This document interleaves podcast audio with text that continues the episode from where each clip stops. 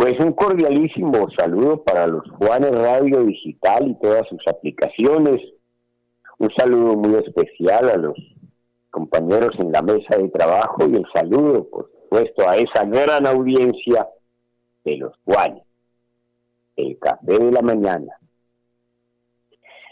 A ver, los que comienzan a, ver eh, el ocaso del poder en nuestro querido Quindío y le ha sucedido a todo el mundo, por supuesto, del pasado y del presente.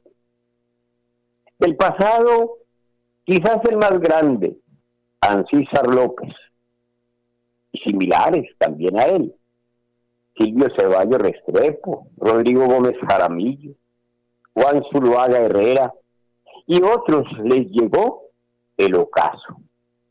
El presente más reciente, Emilio Valencia Díaz, Mario Gómez Ramírez, Rogelio Ceballos, Samuel Grisales Grisales, Albestela Buitrago Pérez, Luceli García de Montoya.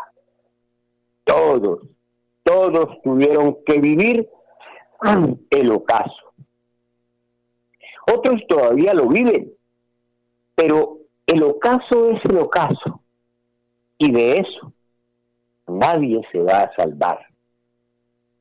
Bueno, ¿y quiénes, como los anteriores, están comenzando a vivir el ocaso? ¿Será Amparito o será Julito? ¿O será más bien Rodriguito? ¿Quién será? ¿Quién será? ¿O serán todos los anteriores?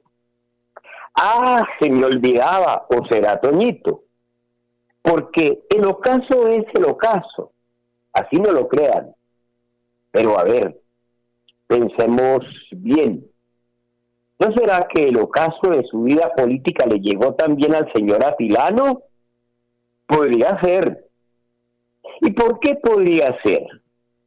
Porque cuando los parientes y los más cercanos comienzan a decir, es que si Atilano es el candidato a la gobernación, hasta peladura nos ganaría esa elección.